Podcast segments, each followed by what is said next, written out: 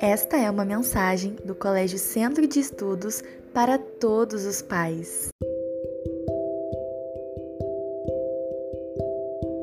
Missão de ser pai.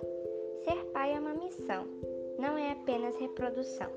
Ser pai é dar amor, carinho e proteção.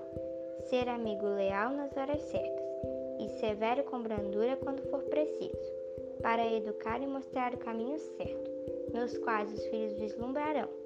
Uma referência a seguir: pai é proteção e segurança.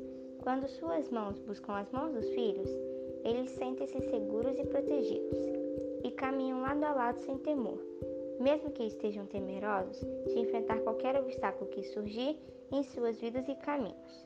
Pai é o amigo de, para as brincadeiras, é o confidente nas angústias, é o sorriso na alegria, é o companheiro nas tristezas, é o amparo no cansaço e o colo quando o sono chega, velando com ternura o meu adormecer.